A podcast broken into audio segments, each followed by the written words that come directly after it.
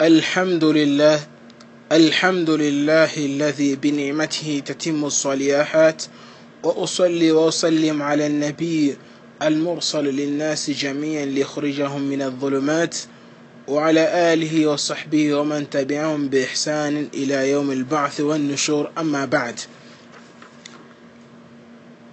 السلام عليكم ورحمة الله وبركاته. Para o dia de hoje, prezados irmãos, depois de louvar Allah subhanahu wa ta'ala e pedir que a paz e a sua bênção estejam com o mais nobre dos profetas, o nosso querido profeta Muhammad sallallahu alaihi wasallam, vamos falar sobre os tipos de Tawhid. Falamos na aula passada que o Tawhid divide-se.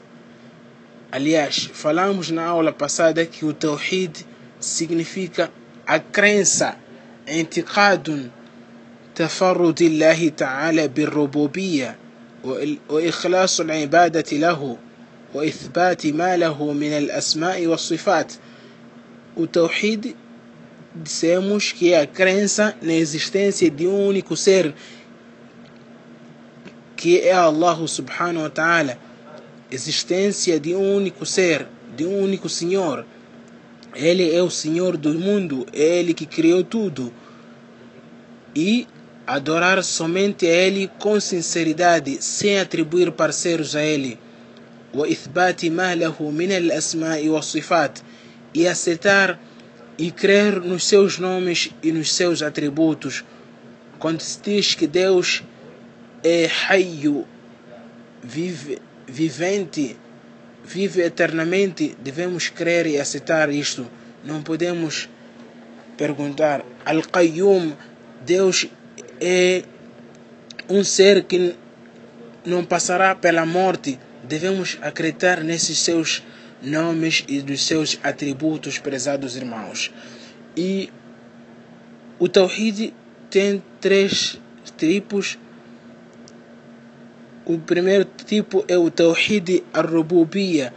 O Tawhid al-Rububiyya que significa Ifradullah bi-af'alihi بأن يعتقد أنه وحده الخالق لجميع المخلوقات كما قال تعالى الله خالق كل شيء Tawhid Rububiyya significa unificar Allah subhanahu wa ta'ala nos seus atos, nos seus afazeres, acreditar que Allah subhanahu wa ta'ala é Ele sozinho que criou, é Ele sozinho, é somente Ele que controla todo o universo, não existe outro ser que tenha esta capacidade.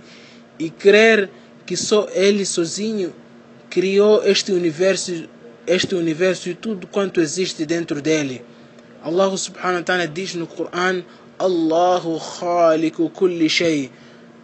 Allah é o criador de tudo o que existe. E crermos também que é Ele sozinho, que é somente Ele quem sustenta todos os seres vivos, todos os seres humanos, assim como os animais. وما من دابة في الأرض إلا على الله رزقها e não há ser algum na terra sem que seu, seu sustento impenda a Allah subhanahu wa ta'ala e crer que Ele é soberano dos soberanos e que controla todos os assuntos do mundo نعتقد بأنه مالك الملك والمدبر لشؤون العالم كله e temos a crença que ele quem dá a categoria a quem quiser e priva de quem quiser.